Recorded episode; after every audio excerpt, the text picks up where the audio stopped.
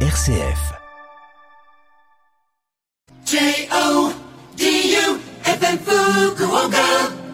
Welcome, yokoso. Konnichiwa Gaido ni Shitagate Kudaisai. Bienvenue à vous, suivez le guide est au Japon, à près de 10 000 km à l'est de Paris. Tokyo est la capitale du pays depuis 1868.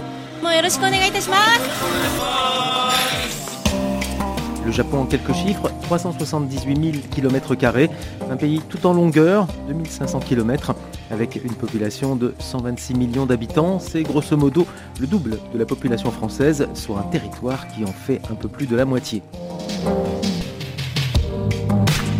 Le Japon est un archipel composé de 6852 îles, dont 430 sont habitées, les cinq principales étant Honshu, la plus grande, sur laquelle se trouvent Tokyo, Osaka, Kyoto, Hiroshima, Yokohama et Nagoya. Les autres grandes îles sont Hokkaido, Shikoku, Okinawa et Kyushu, où nous sommes aujourd'hui. Le pays du soleil levant est la troisième puissance économique mondiale, après les États-Unis et la Chine. Pour info, la France est septième. Le Japon, une monarchie constitutionnelle, un régime parlementaire, l'empereur n'y occupe plus qu'une place honorifique. L'actuel empereur, Naruhito, petit-fils de Hirohito, né en 1960, est en fonction depuis le 1er mai 2019.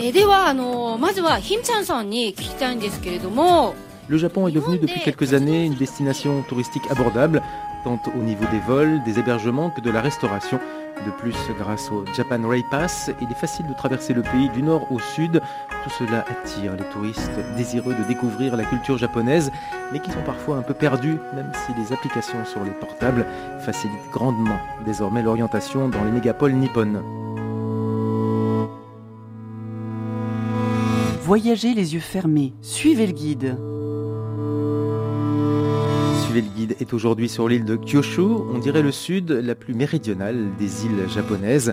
La troisième par sa taille, elle est considérée comme le lieu de naissance de la civilisation japonaise. Nous allons tout d'abord retrouver une jeune femme qui parle français, Akisa Hota.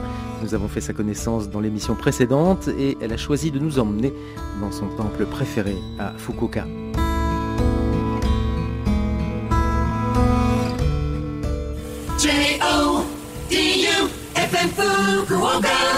Akisa, l'idée c'était que vous nous fassiez découvrir euh, un aspect de Fukuoka, Mhm. Akata Fukuoka, Mhm.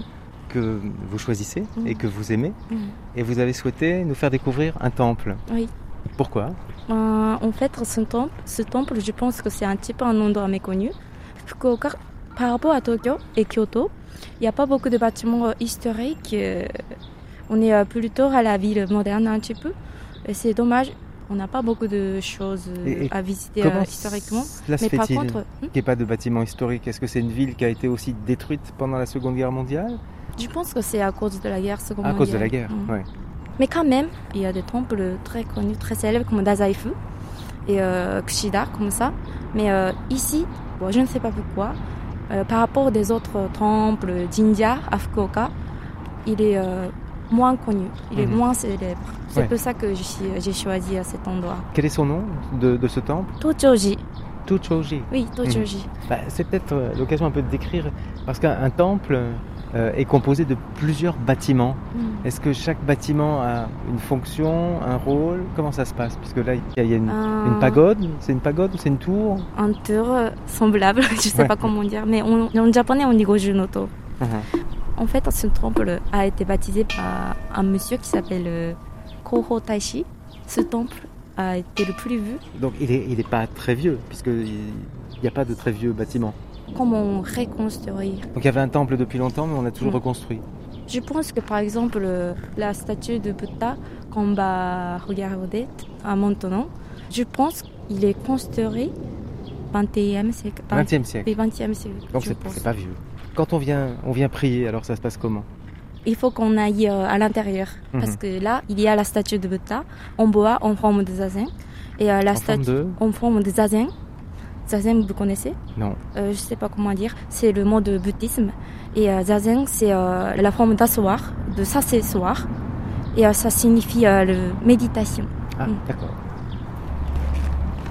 Il y a le, le chat roux du temple.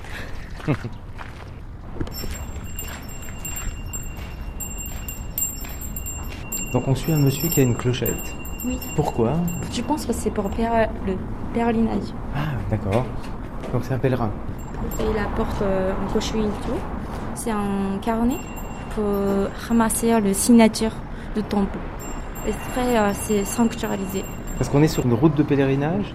Une route, je ne sais pas. C'est pas que- comme euh, en Europe, il y a le dire. pèlerinage de Saint-Jacques de Compostelle. C'est pas comme l'Europe. Mais euh, je pense quand même, comme il apporte le vêtement blanc, je pense que c'est pour euh, faire le pèlerinage quand même.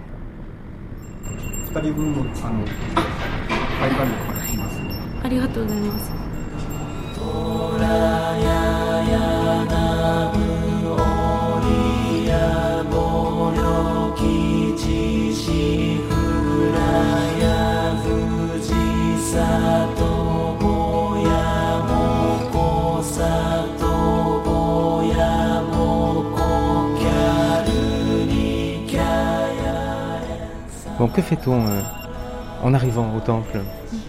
On allume la bougie. Donc une On petite commence- bougie, oui. On commence par allumer la petite bougie et après on prend le fût. Ah, le feu. Mm, Mm. Par le fût, oui. Le U, c'est c'est compliqué hein, en Mm. japonais.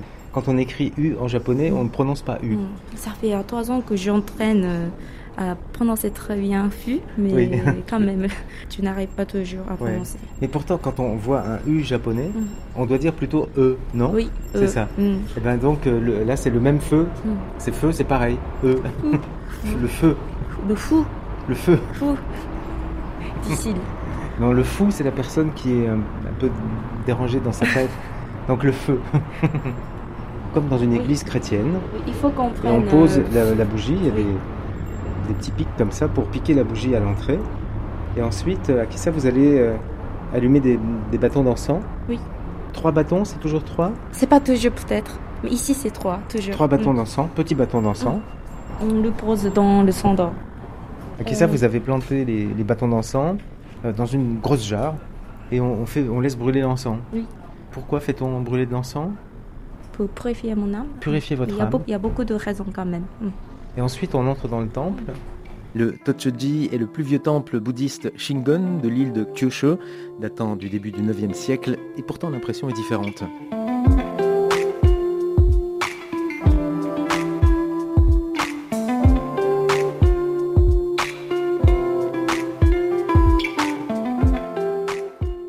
On se retrouve, euh, alors ce temple qui, qui semble tout à fait récent, puis on a monté, il est à l'étage, hein, on a monté un, un étage, et on se retrouve face à un, à un Bouddha, euh, mais géant, hein, Oui. qui fait, euh, je sais pas, 6 mètres, 7 mètres. On pourra peut-être demander la, je sais pas, la, la hauteur du Bouddha. demande. Oui, Mm. on va 10 mètres, euh, 80 cm. 10 mètres 80. C'est en bois. Et euh, ça fait euh, 4 ans. Donc il a fallu 4 ans Oui. pour le, le construire, ce. Bouddha en bois. Et il nous regarde. C'est juste, on est un petit peu particulière. Vous avez remarqué, c'est euh, les yeux allongés, je peux dire. C'est, on dit que c'est pour regarder euh, horizontalement toutes les choses, pour ne pas euh, échapper à les gens euh, qui sont malheureux. Ah, Mm. donc s'il y a des gens malheureux, Je vais essayer il les à voit, il expliquer, les un aussi. peu difficile, mais, mm. il les voit aussi. En fait, Mm. il voit tout. Là. Mm. De Comment 10 dire mètres de haut, il Mm. voit tout. La forme des mains, ça signifie méditation, comme ça. Paume des mains à plat, ouverte. Et le milieu du front, le grand beauté. Donc il a euh, effectivement Mm. entre les deux yeux, Mm. c'est pas un gros grain de beauté, non. Mais ça signifie euh, le troisième yeux comme ça, Ah, le troisième œil. le troisième œil. mm, œil, mm, œil. Le troisième œil. Oui. Et euh, on dirait que euh, il jaillit la lumière charitable pour éclaircir le monde. Éclaircir le monde. La tête est un peu gonflée comme ça. C'est pour signifier sa, son sagesse.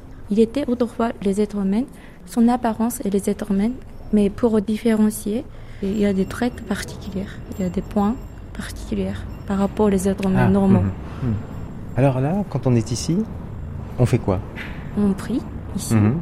Mm. Donc on joint les mains. La prière, ça c'est un geste universel. Mm. Quelle que soit la religion, souvent on Mm. prie en joignant les mains. Et la prière, à qui ça, c'est pas une prière que vous récitez. C'est pas une prière apprise par cœur. En fait, on peut faire la prière comme on veut. On vient demander quelque chose à, à Bouddha Si on a un souci professionnel ou euh, familial, non C'est c'est ça ou pas? En gros, oui. Ou aussi si on Mm. s'inquiète pour sa famille, oui, c'est ça. Mm. Oui. Moi, oui. Mais peut-être pour tout le monde aussi. Mm. On, on peut souhaiter ce qu'on veut.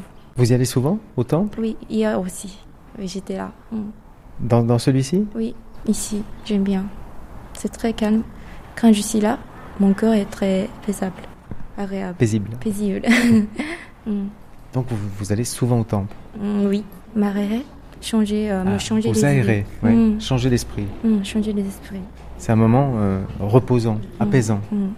Vous y restez longtemps? Pas longtemps, mais 30 minutes, mais ça dépend du jour. Comme la ville de Fukuoka, c'est parfois, pour moi, c'est un peu fatigant, comme il y a beaucoup de gens. Ici, il n'y a pas beaucoup de nature. C'est très bien pour changer mes idées. Ici, c'est très euh, calme. On dirait que c'est un autre monde. Pourtant, à Fukuoka, premières im- impressions, puisque ça fait pas longtemps que je suis à Fukuoka, ça a l'air d'une ville beaucoup plus calme, plus tranquille que Tokyo, par exemple. Oui, Tokyo, oui, c'est fatigant. Par rapport à Fukuoka. C'est quand même plus d'un million d'habitants, hein, Fukuoka. Mm. Parfois, je suis fatiguée euh, par la tourbillon de la vie.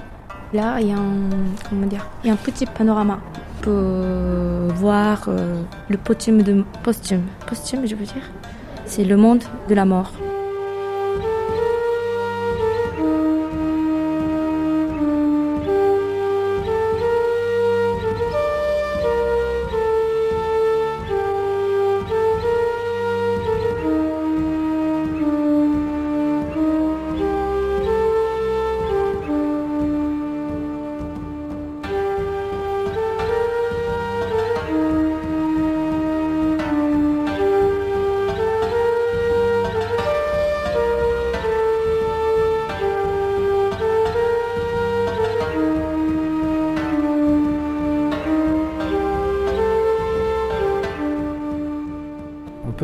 Monde de la mort.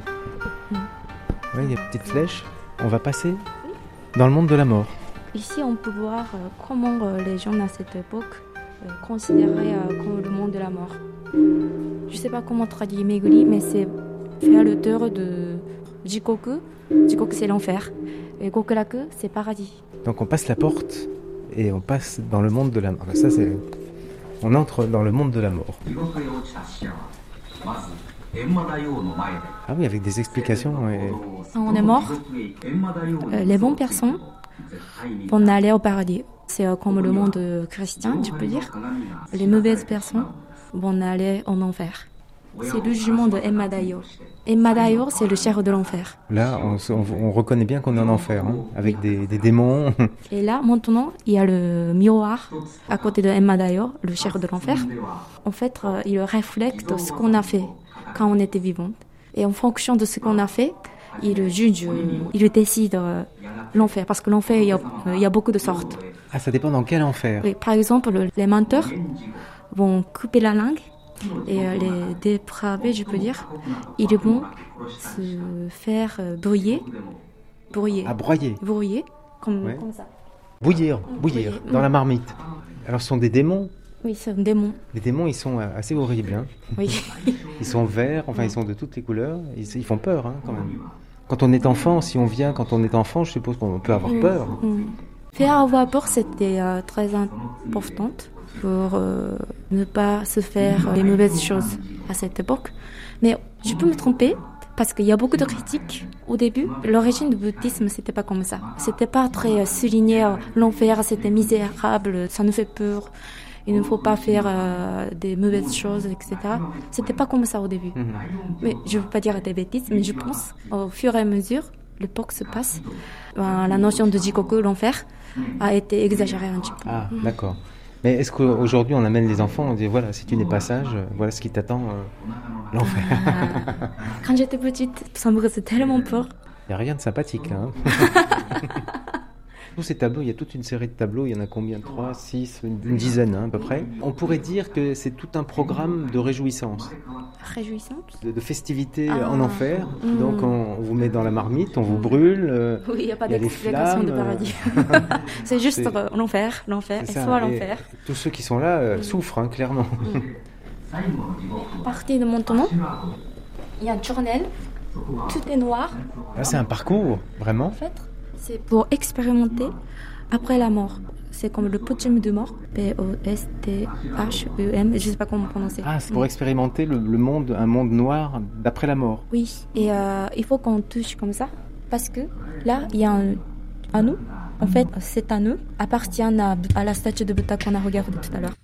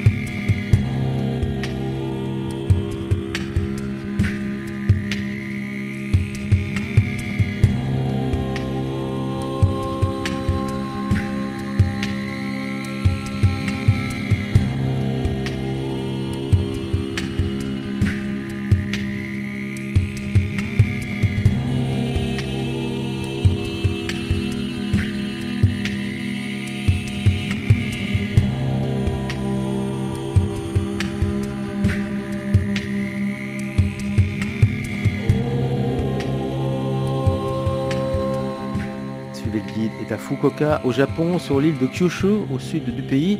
Ce n'est pas la ville la plus connue, mais pourtant elle mérite le voyage. Nous sommes avec Akisa, notre guide, au temple Tochoji, le plus vieux temple bouddhiste Shingon de Kyushu, datant du 9e siècle, et nous passons de l'autre côté du miroir. Voyagez les yeux fermés. Suivez le guide.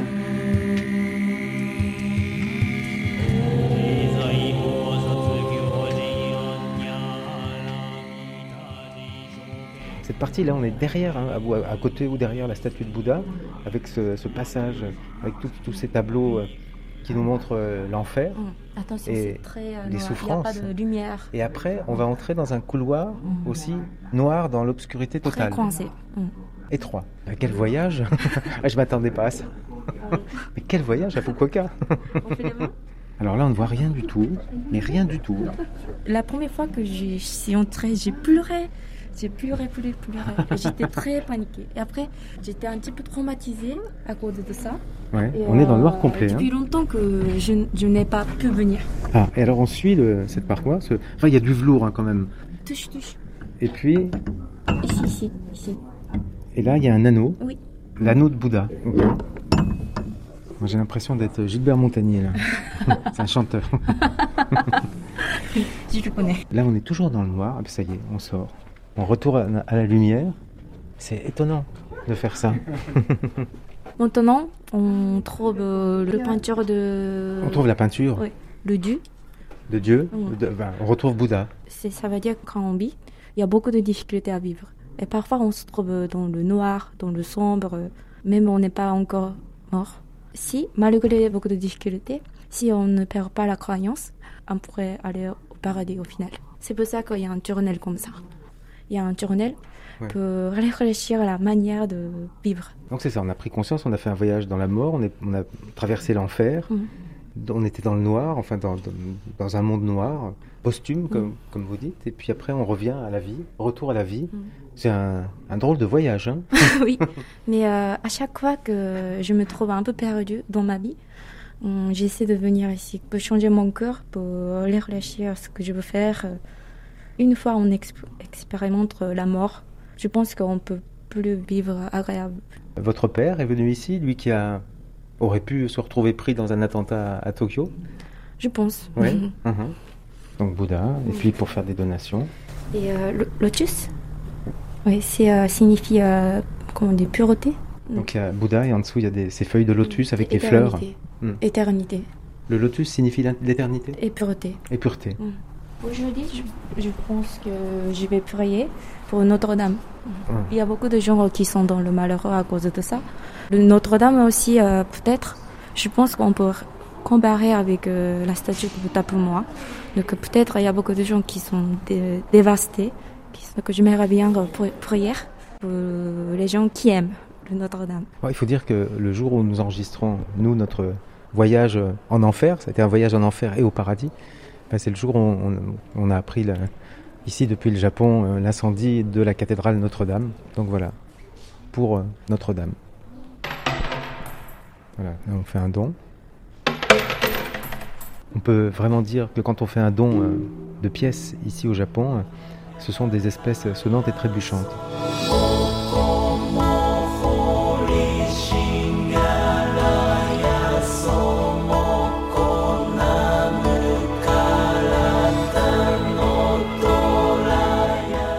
On se quitte, Akisa Oui. Merci beaucoup pour la visite euh, de ce temple et un voyage dans la mort. Donc on a fait, on a fait un voyage dans la mort, dans la vie. On a goûté une spécialité avec Vous avez du aimé cornet de bif euh, japonais. Donc, euh, c'était très bon. Ah, C'était très bon. Mm. Mm. Et donc Akisa, un petit mot sur votre prénom. Vous êtes peut-être euh, la seule Akisa au Japon. Euh, Peut-être, on n'est pas sûr, mais Peut-être, mais ce que je peux dire, c'est que j'ai pas encore rencontré euh, les filles qui s'appellent Akisa. Hmm. Un, un jour, j'aimerais bien peut-être. Ah, il faut que quelqu'un donne le prénom parce que c'est votre papa au Japon, c'est possible. Il a construit son prénom. Oui. Votre Et prénom. C'est normal au Japon. Si on explique Akisa, ce que ça veut dire. Comme mon père, il aime bien la littérature, euh, il a pris euh, pour mon prénom euh, le mot, un mot de kanji qui signifie euh, la littérature, euh, le contexte, euh, le sens les mots, etc. Donc ça c'est Aki. oui, c'est Aki. Et ça, deuxième kanji, qui signifie euh, en fait, il aime bien une poésie, euh, le vent se lève, qui font porter de vivre. Mon deuxième kanji, ça signifie le vent se lève. C'est un peu compliqué, c'est un peu long, mais j'aime bien mon, mon, mon prénom. Akisa. C'est vrai que nous on connaît Akira. Euh, ah oui, euh, c'est pour le garçon. c'est pour les garçons, ça, c'est très connu, Akira Kurosawa, enfin, etc. Mais Akisa, d'accord. Merci beaucoup, Arigato Oui, gozaimasu. merci beaucoup pour moi. Euh, C'était euh, très amusant. Alors au Japon, on ne se fait pas la bise. hein. On peut faire la visite. Ah, on peut faire la bise Ah bah alors, Bonne continuation.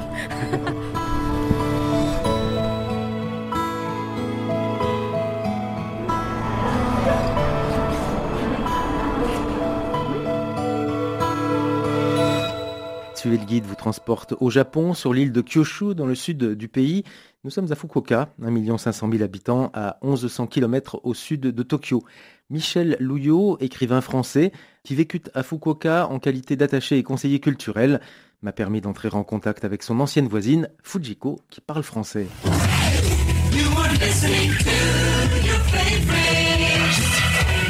FM Fukuoka. La maison Rosier est la plus ancienne du quartier.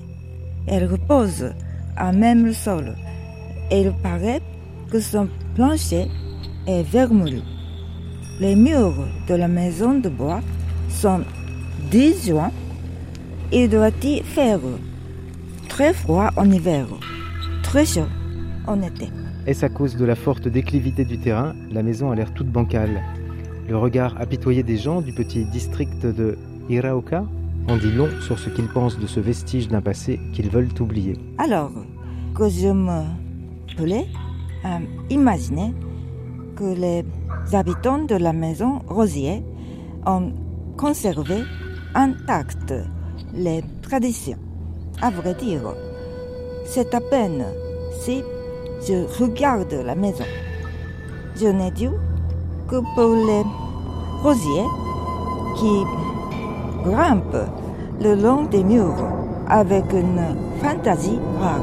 C'était un extrait d'une nouvelle de Michel Louillot, La maison aux rosiers, dans euh, La japonaise de Prague, euh, qu'a publié Michel Louillot en 1998. Écrivain français, euh, Michel Louillot. Ce qu'il faut dire tout d'abord, Fusiko, Oui. c'est que la maison aux rosiers, dont il est question dans cette nouvelle, c'était votre maison? Oui. Mais elle n'existe plus aujourd'hui? Non, c'est dommage. Il y avait des rosiers? Il y avait des rosiers. Très beaux. Cette euh, maison aux rosiers était dans le quartier dans lequel nous, nous sommes ici. Piraoka. Donc c'est un quartier euh, de Fukuoka. Euh, oui. Alors quand Michel Louillot écrit Le regard apitoyé des gens du petit district de Hiraoka en dit long sur ce qu'ils pensent de ce vestige d'un passé qu'ils veulent oublier. Donc petit à petit, on voudrait habiter à la nouvelle maison. Donc on a oublié la maison vraie japonaise. On aime à la mode. Oui, ici au Japon, on détruit facilement Mm. une maison Mm. pour en construire une nouvelle au même endroit. Oui, donc euh, c'est dommage. C'est très dommage. Avant Ici, il y a beaucoup de maisons japonaises, mais petit à petit, on a démoli, on fait de nouvelles maisons, mais ce n'est pas à la façon japonaise, Donc on construit des maisons euh, style occidental. occidentale. Mais bah, pas tout à fait, donc on imite à la façon occidentale. Et pourquoi L'image de maisons japonaises vieilles, c'est sombre. Mais occidentale, c'est les fenêtres et la toit euh, sont modernes. On croit comme ça. C'est-à-dire, euh, on a déjà assez la maison de style japonais. Mais maintenant, maintenant, petit à petit, on retrouve la maison japonaise. On change. On revient vers la maison japonaise. Revienne, oui, maintenant. Vous avez habité ici, là on est à côté de la maison de Michel Louillot qui a écrit euh, ce recueil de nouvelles. Maintenant vo- votre maison c'est une maison euh, alors japonaise, celle dans laquelle vous habitez euh? Complètement japonaise, ma maison. Mais très vieille. Ce n'est pas pratique pour vivre.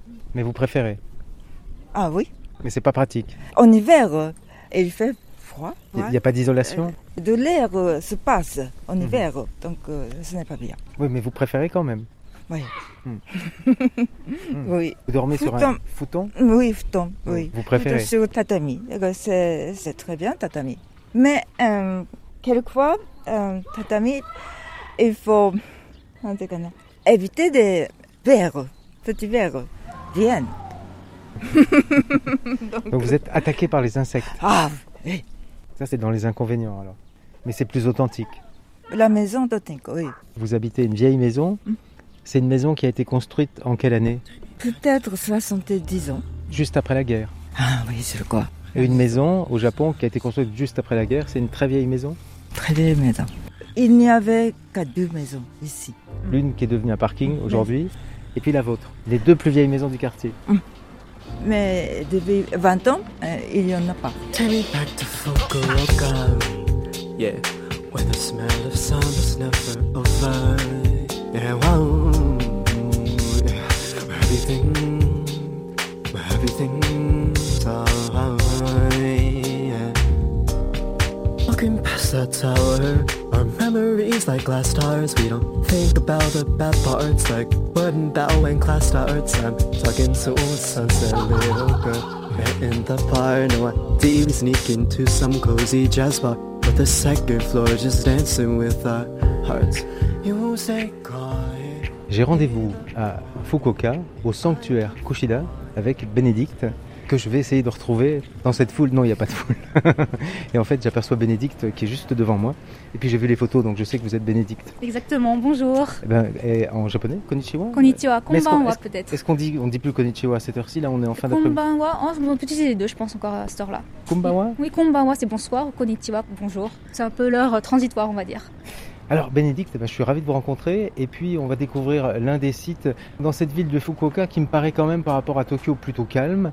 Euh, donc c'est un havre de paix dans une ville qui a l'air assez paisible aussi, dans une grande ville quand même qui a l'air assez paisible. Exactement, c'est une grande ville, mais qui est relativement calme, on dirait un- des sortes de petits villages euh, agglomérés, on va dire. Ouais, ça c'est un petit coin de paradis qui compte pour vous. Exactement, c'est là où je vis depuis 7 ans et euh, j'adore cette ville. La ville oui, le petit coin de paradis, euh, ce petit havre de paix compte pour vous mais compte beaucoup pour vous. Oui, compte beaucoup pour moi parce que c'est le premier sanctuaire que j'ai visité quand je suis arrivée à Fukuoka et aussi c'est là où je me suis mariée il y a Voilà. deux semaines.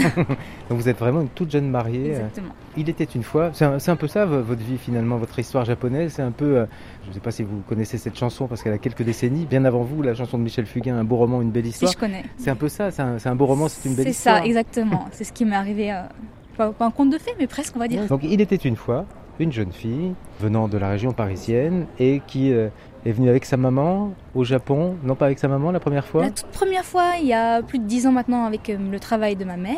Ensuite, Ah. j'y suis retournée plusieurs fois toute seule et après, j'ai décidé d'y vivre, donc je suis venue euh, toute seule y vivre. Donc la première fois c'est parce que votre maman...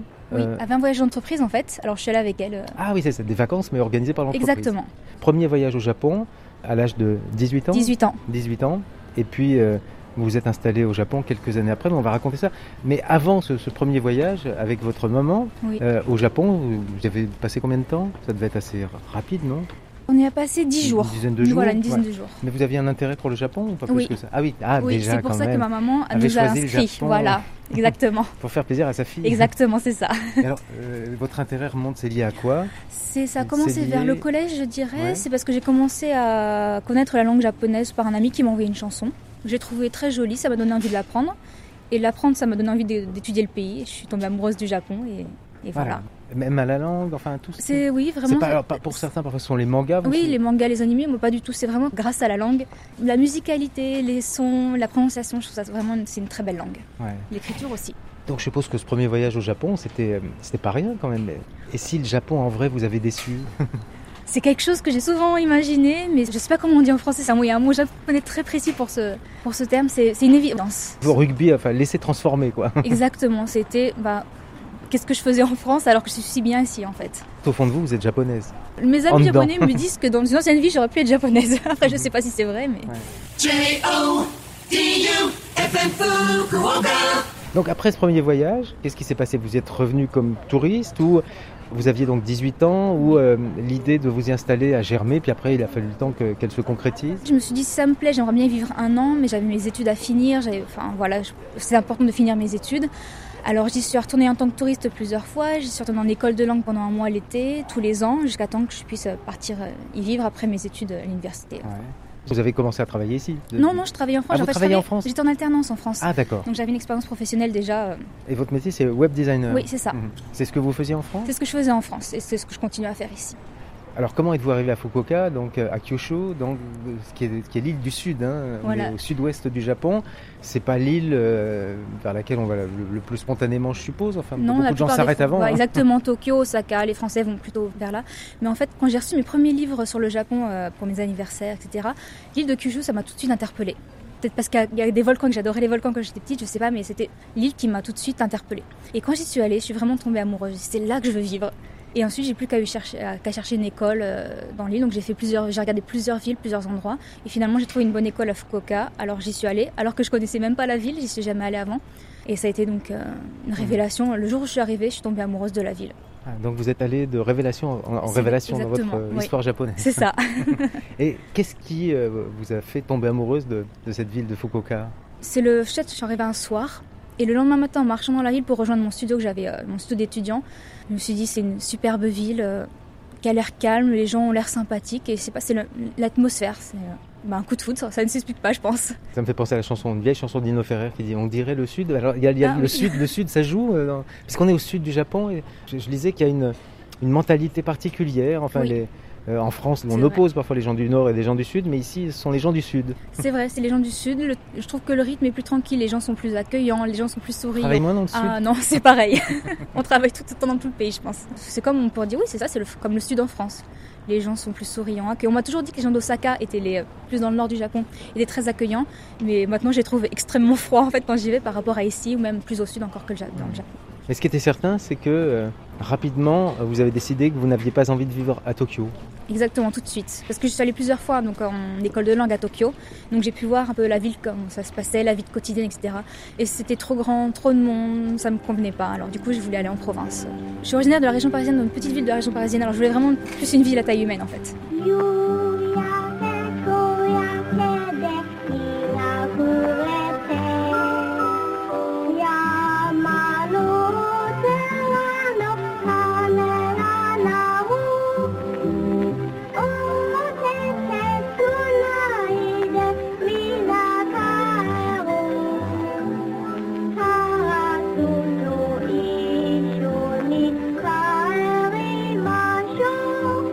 Ici, on, on peut peut-être rentrer. Donc Oui. rappelez-nous, ça s'appelle comment? Le sanctuaire Kushida. Le sanctuaire Kushida. On va monter les quelques marches, euh, Bénédicte, Là. qui nous permettent de rejoindre l'entrée, le tori. hein. Le tori, c'est le. Comment dire C'est la porte d'entrée du sanctuaire. Donc on va passer sous la porte. Bon, c'est plus petit tori que euh, le tori qui est sur l'île de Miyajima, euh, tout près d'Hiroshima. hein. L'autre tori, le rouge, que tout le monde prend en photo quand on visite Hiroshima, qui est magnifique. hein. Très beau, oui. Et voilà, on entre dans le sanctuaire, on vient de passer la porte.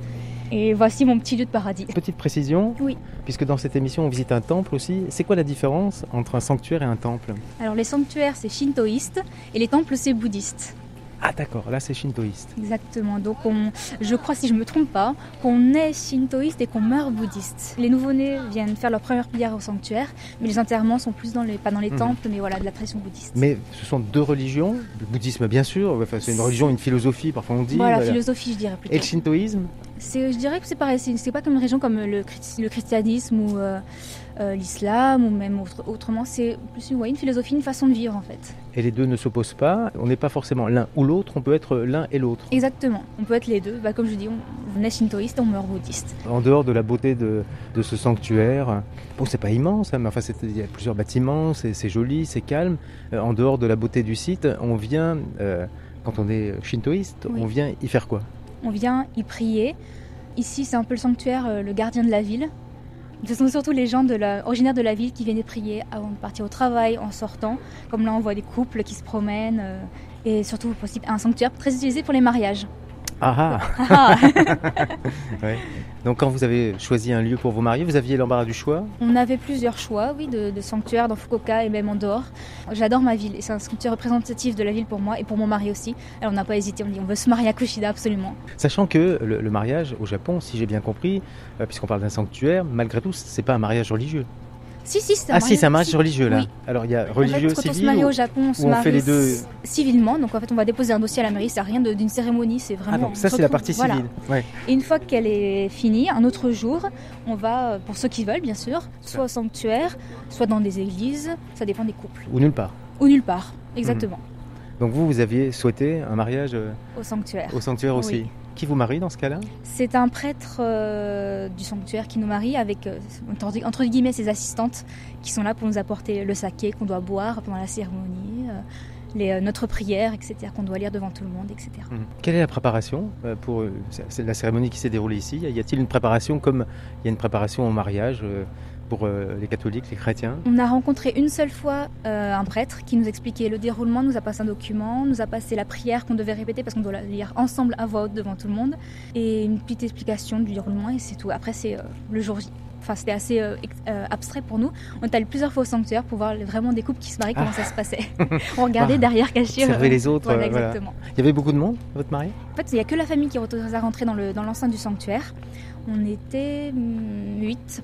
Et après, il y a une Après, réception il y a une- Après, on est allé avec nos amis et notre famille dans ça. un restaurant pour faire une réception euh, Mhm. avec tout le monde.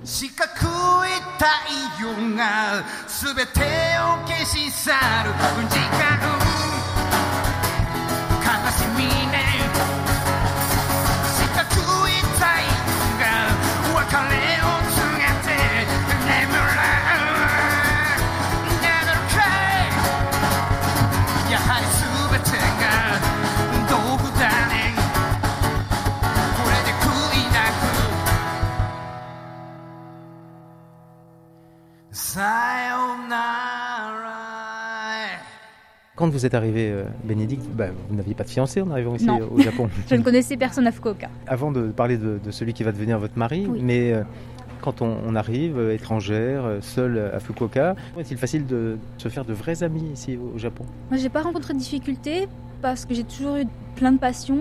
Par exemple, la photo, en allant prendre des endroits en photo, je rencontre les gens, on se met à parler, vous êtes étrangère, vous venez d'où, etc. Ça, ça crée des liens. Donc non, j'ai pas, j'ai pas de difficulté à me faire des amis. Je dirais que c'est même oui, c'est assez facile. Il suffit d'avoir des passions. C'est ça. Ouais. Alors vos passions, la photo, La photo et la danse yosakoi, qui est une danse japonaise. ah, c'est quoi Alors c'est une danse euh, Comment expliquer ça C'est La danse, alors danse Redites-nous le nom yosakoi. Yosakoi. Yosakoi. C'est une danse très énergétique, traditionnelle mais moderne japonaise. Ça marie différents éléments de la, tradition japonaise comme les sons, les costumes, mais aussi sur des rythmes hyper rythmés euh, et des, des paillettes, un maquillage de scène phénoménal, etc. Vous êtes produit sur scène aussi? Oui, dans le Fukuoka, même à Tokyo une fois. Il y a beaucoup de, de non, euh, non japonais dans, dans ce groupe ou Ah, dans non mon groupe, non, je suis toute seule. Ah, la seule La seule étrangère. Et à Fukuoka, je suis pas sûre qu'on soit beaucoup, je pense que je suis la seule aussi. Donc on vous remarque alors sur scène. Oui, du coup, on me met toujours devant en fait. Et finalement, alors, quel est le prénom de votre mari? Puisqu'il faut dire mari maintenant Oui. depuis deux semaines. Toru. Toru Oui. Ouais. T-O-R-U. On ne prononce pas le UU. Si, Au si, Japon. c'est pour Ah les verbes qu'on prononce pas en fait. Ah d'accord, je croyais qu'on ne disait jamais U. Ah, Là, si, non. on le dit, oui. Donc Toru. Toru, voilà, Et Toru, on roule, les, on roule les- Toru. un petit peu. Mm, oui, un petit peu. Bon, on Ouais. peut dire Toru. hein. Ça passe Toru. pas bien. Toru. Vous l'avez rencontré comment Dans mon groupe de Yosakoi. Ah, il danse aussi. Il danse aussi. Et en fait, on est rentré dans le groupe à peu près à la même période. Et comme on habitait à côté, on rentrait ensemble, on est devenus amis. Et une chose entraînant une autre, voilà. Donc et vous avez dansé pour les invités du mariage euh, après. On n'a pas eu la place, hélas. Mais je pense que sinon, nos amis auraient dansé pour nous. C'est intéressant, vous avez appris euh, tout le, le protocole d'un mariage japonais. Euh, je voyais ça sur, euh, puisque vous avez un, un blog euh, où on peut lire votre vie japonaise, hein, vous, Oui. vous partagez votre vie japonaise. D- déjà, bon, toutes les formalités administratives aussi, ça, c'est contraignant? C'était contraignant dans le fait qu'on devait faire les, les démarches au Japon, refaire les mêmes en France, ça revenait au Japon, il fallait refaire en France, etc. Ça a fait plusieurs voyages entre l'ambassade et ici. Donc c'était assez chronophage, mais sinon, Non, sinon non. voilà, ça a été. Mais bon, même si on est au 21e siècle, euh, est-ce que malgré tout, Toru a-t-il gardé certaines traditions familiales? Je ne sais pas si, euh, par exemple, le moment, euh, je crois que vous faites un, article sur la rencontre, euh, la première rencontre avec Oui. votre belle famille. Enfin, il y a des, comme ça des étapes euh, dans l'avancée finalement euh, du mariage? Si en fait, si on n'a pas de, de vision de mariage avec la personne, on ne la présente pas à ses parents déjà. Ensuite, on- la plupart des couples ne vivent pas ensemble avant le mariage non plus. Donc, nous, on a respecté euh, cette, euh, comment- cette Ouais. tradition, c'est-à-dire qu'on présente aux beaux-parents. Ensuite, on se marie et ensuite, on a vécu ensemble. On a commencé à vivre ensemble après s'être euh, mariés civilement. Mhm. Mais ça, c'est votre choix à vous ou ses parents étaient. euh, Pas du Non. tout, ça s'est fait. Ses parents n'étaient ni pour même. On aurait pu vivre ensemble avant, je pense qu'ils auraient rien dit, ils sont extrêmement gentils. C'est intimidant la, la première rencontre avec euh, les beaux-parents Ah oui, quand même. Oui. Parce qu'on se dit, on sait pas comment ils sont, est-ce qu'ils vont être gentils, qu'est-ce qu'ils vont me poser comme question. euh, Il y a un côté un peu examen de passage C'est ce que j'ai ressenti. Ah C'était oui un, petit, un petit examen de passage, mais en fait, ils sont très gentils. Ça s'est extrêmement bien passé. On est rapidement venus proches et maintenant, c'est un- c'est vraiment comme c'est une deuxième famille pour moi. 住み慣れたこの部屋を出てゆく日が来た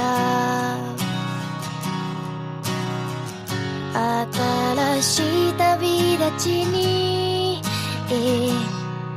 まだ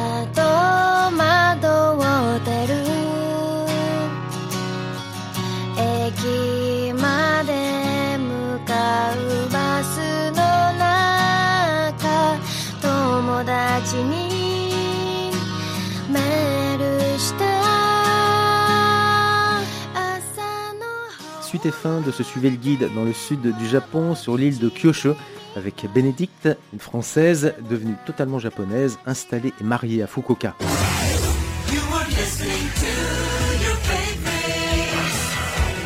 FM Fukuoka. Vos parents, comment ont-ils euh, vécu depuis le début? Bon, votre maman euh, vous a permis de découvrir le pays, mais Oui. comment ont-ils vécu depuis le début toute votre histoire? Enfin, ils ont un peu perdu leur fille, c'est sûr qu'elle est.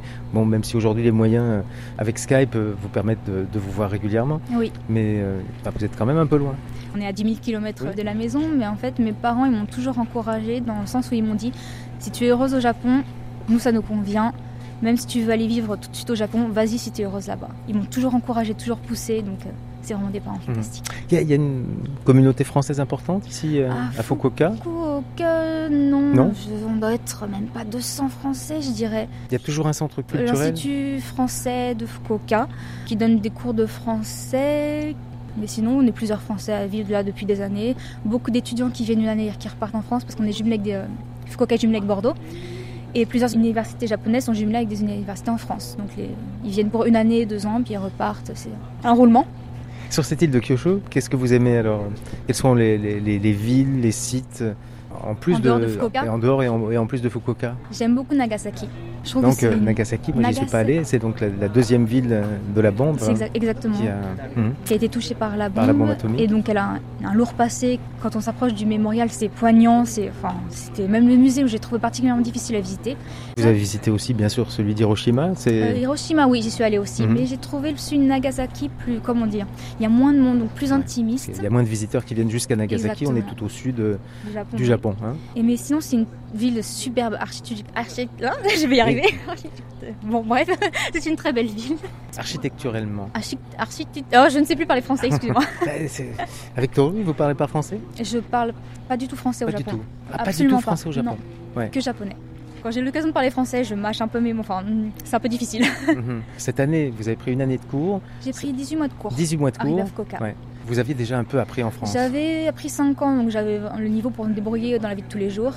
Mais j'avais du mal pour les démarches administratives, je pouvais pas Mhm. les faire toute seule. Donc euh, en allant une- année et demie dans une école de langue, j'ai appris plein de choses. J'ai pu me débrouiller en entreprise. Maintenant, j'en apprends encore tous les jours avec mon mari. Des fois, il me dit des mots. Enfin, Enfin, vous, vous semblez, je vous écoutais un peu, vous. Vous avez un accent français quand vous parlez Ah oui, japonais oui. Un japonais détecte tout de suite votre accent, même s'il vous voit pas. hein. ça dépend. Des fois, au téléphone, quand je dis mon nom, ah bon, vous êtes étrangère? Ah, ça arrive. ça c'est un compliment.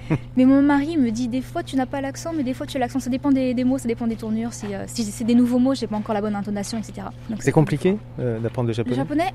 Hmm, Moi, j'avais une vraie passion pour la langue. Alors, j'ai pas trouvé ça compliqué, mais après, il y a des formulations qu'on n'a pas en français qui sont peut-être un peu dures à saisir.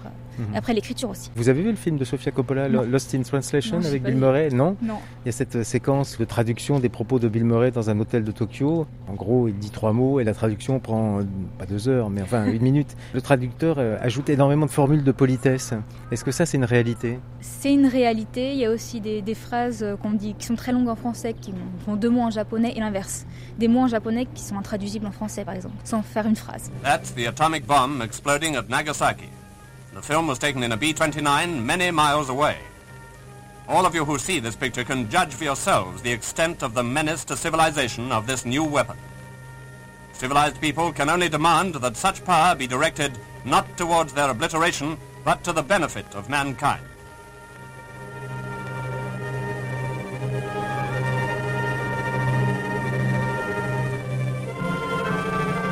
This is the Emperor of Japan having a look at the ruins of his capital before the decision to surrender was made. Devastation confronted him wherever he went. Tokyo was flat. These pictures are extracts from a Japanese film captured by the American Army. Donc si on revient, alors vous nous disiez, Naga... Naga- alors nous on dit Nag- Nagasaki, mais Oui, on dit Nagasaki. plutôt Nagasaki. Nagasaki. Les S se prononcent ici. Donc, Nagasaki, c'est une superbe ville. J'y vais euh, plusieurs fois par an sans, sans me lasser, tellement, tellement je trouve que c'est une belle ville. Sinon, les volcans. À Kyushu, il y a énormément de volcans. On peut les voir euh, en activité, la fumée qui sort, les, les lacs de cratères, etc. Donc j'aime beaucoup y aller. Mhm. Par exemple, le mont Aso, qui est au centre de l'île, et le mont Sakurajima, qui est euh, tout au sud de Kyushu. Et euh, on voit des éruptions quotidiennement. Des panaches de fumée qui montent à des, à des centaines de mètres et qui retombent sur la ville après. Donc les gens, ils ont des petits sacs en plastique pour euh, mettre les cendres dedans qui retombent chez eux en fait. Donc ils il les collectent après Ils les collectent et ensuite c'est la ville qui vient les ramasser. Mhm. C'est une ville très particulière parce que les gens n'ont pas de, presque pas de lentilles de contact parce que la, la cendre rentre en fait. Ils ont plus des lunettes que dans le reste de l'île, etc. Il y a beaucoup de, de petites différences comme ça du quotidien qui sont assez rigolotes. Mhm. Et puis euh, un, un climat plus doux qu'ailleurs. Enfin, je- en tout Ah cas, oui, le sud, oui. le sud est quand même. euh, c'est comme chez nous, il fait, il fait, il fait plus doux, quoi. Oui, surtout le sud de l'île est euh, vraiment en avance par rapport à ici. Je voyais les cerisiers quand j'y suis allée. Le mois dernier était en fleurs alors qu'ici c'était pas encore commencé. Ouais, Et là-bas, c'est fini. Et ici, c'est fini. Ici c'est fini, mais il y a encore quelques fleurs qui, qui restent dans les arbres. Mhm. c'est vraiment un moment euh, important, cette euh, euh, sakura, la, la- la floraison des cerisiers. Oui, ça annonce la fin de l'hiver, le, le- le début des beaux jours. C'est la nouvelle année fiscale aussi qui commence. Donc euh, L'année fiscale. L'année fiscale Ah oui qui se termine en mars et qui commence en avril. Donc la plupart des gens sont très occupés fin mars parce que c'est la fin de l'année, il faut absolument tout boucler les projets. Et en avril, c'est beaucoup plus calme. Donc c'est un peu les, les cerisiers, ça annonce, euh, allez, encore un petit effort et bientôt on pourra se relâcher. 4 3 2皆さんこんばんは。全世界35カ国で放送されているはずのベスティヒテ TV お相手は光トリック使ってます。マッシュみなみです。えー今夜のゲストはナイスでビッグなアメリカのムービースターです、えー実はマッシュとはアパートの隣同士に住んで以来のもう親友なんです。それでは早速お呼びしましょう Ladies and gentlemen Mr. Bob Harris Alors vous êtes web designer ici, vous travaillez à votre compte, euh, vous travaillez pour une Non, boîte, une euh, entreprise. une entreprise Oui, japonaise Japonaise. Je suis la seule étrangère. Et donc euh, je travaille sur des sites de tourisme de l'île, tout en japonais. Des fois, je fais, quand on a besoin de sites étrangers aussi, je peux faire la traduction s'il y a besoin, comme une employée japonaise lambda. Les relations euh, professionnelles au Japon, enfin, c'est peut-être particulier aussi dans cet environnement-là de, de- de tourisme, enfin je ne sais pas, parce que avez-vous lu le roman d'Amélie Nothomb à l'époque, Oui. euh, Stupeur et Tremblement Oh oui. Je sais pas si ça donne envie d'aller travailler au Japon. J'ai eu peur au début. Je me suis dit, si ça passe comme dans le livre, comment je vais faire? Mais en fait, pas du tout. Ça s'est très bien passé, heureusement. J'ai fait deux entreprises en fait en arrivant ici. C'est vraiment pas du tout comme dans le livre. Après, je dis pas que ça peut pas mal passer dans les grosses entreprises. À Tokyo, je sais que j'ai eu des mauvais retours de, de, de personnes étrangères qui travaillaient là-bas. Mais ici, j'ai vraiment eu aucun problème d'adaptation, de travail, de aucun problème. Mais on travaille vraiment beaucoup, beaucoup au Japon, parce qu'on travaille en France, on travaille pas mal aussi. hein. On travaille longtemps, mais on est peu productif. En fait, c'est bien vu d'être longtemps en entreprise, mais après, on peut faire ce qu'on veut. On peut passer la journée sur Internet à regarder des vidéos, personne ne nous dira rien du moment qu'on est là. Mais en, fin de, de semaine ou en fin de mois, et au niveau euh, Ah rentabilité, il faut quand même boucler les projets. Il faut quand même boucler les projets, mais du moment qu'on boucle ses projets en temps et en heure, après, euh, Ouais. peu importe. Mais en revanche, si on a bouclé euh, plus vite, on ne peut pas partir quand même. Non, il faut demander l'autorisation et il faut avoir une bonne raison pour partir avant. Donc euh, vous, vous commencez vos journées de travail euh, le matin à Je quelle heure travaille de 9h à 18h avec une pause officiellement d'une heure le midi, mais c'est libre. Et après, je- on n'est pas obligé de rester pour faire des heures supplémentaires. Moi, je, je suis français, donc moi, je pars à l'heure, à 18h, je suis plus là. Mais beaucoup de personnes, oui, je reste jusqu'à 20h, des fois 21h, 22h, ça dépend des, ça dépend des personnes. Voilà. Et après, euh, notamment le- les, les hommes, après, enfin moi, moi, j'en ai vu à Osaka, euh, après restent ensemble encore, vont boire des coups. euh, Ça dépend des entreprises. Dans la mienne, c'est on a quelques fois des soirées comme ça, quelques fois par an, mais sinon, c'est- Mhm. tout le monde rentre chez soi. En fait. Ah. Il y a beaucoup de, de pères de famille, de mères de famille, donc il faut, faut s'occuper des enfants. Mais sinon, c'est vrai qu'on croise. Sinon, euh, C'est courant. Ah oui, on voit tous les soirs des groupes de, de travailleurs qui sont là, qui vont boire et qui rentrent dans le dernier train. Ils sont éméchés. On les voit, ils tiennent pas debout. C'est rigolo, et des paysans surtout, parce qu'on voit pas. Je pense pas qu'on voit ça en France euh, non, énormément. c'est- enfin, je sais pas s'ils sont heureux finalement.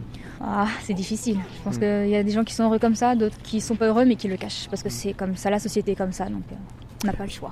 Étant marié, euh, vous avez maintenant la, la nationalité japonaise aussi? Non, non, j'ai la nationalité française, ce sont des démarches différentes. Je vois pas l'utilité de la prendre pour l'instant, je vois pas du tout. Enfin, ça changera rien dans ma vie quotidienne. Donc, et puis avec le visage que j'ai, qui penserait que je suis japonaise de toute façon. Je sais pas, peut-être pour, pour voter, enfin pour être engagé dans une vie euh, Euh, citoyenne ou... Concrètement, la nationalité japonaise me permettrait de voter, d'emprunter à la banque, d'avoir des cartes de crédit plus facilement, mais ça, j'ai pas non plus de problème. Donc euh, voilà, donc c'est vraiment. euh, pour le moment, on va, je ne compte pas acheter une maison et, voter. euh, je me suis dit, pour l'instant, je suis là que depuis 7 ans, donc je me vois pas encore voter euh, comme les citoyens. euh. D'ailleurs, les Japonais votent très peu, je tiens à le dire. Je crois qu'il y a 30% de participation à quelque chose comme ça, pour le préfet. Et la semaine dernière, il y a eu des élections euh, régionales. Et il y a vraiment une participation très faible. Les couples mixtes euh, sont nombreux ici Enfin, f- japono quelque chose, enfin, ou... euh, On en voit. ouais. On voit surtout des Occidentaux, hommes, euh, voilà. asiatiques Hommes occidental, femmes japonaises, on voit, on voit beaucoup. Moins le contraire. J'ai croisé dans mon, dans mon entourage, enfin dans mon entourage, dans mon quartier, quelques femmes étrangères avec des japonais, c'est vraiment très très rare. Ici à Fukuoka en tout cas.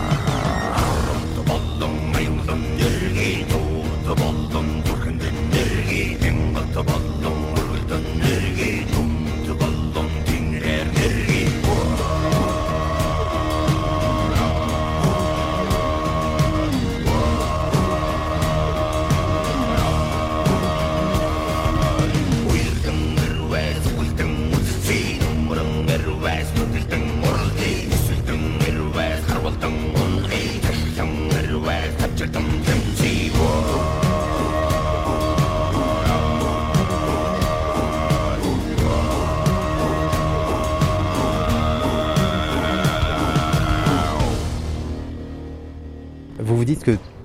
va se passer au Japon Ah oui, il n'y a aucun doute.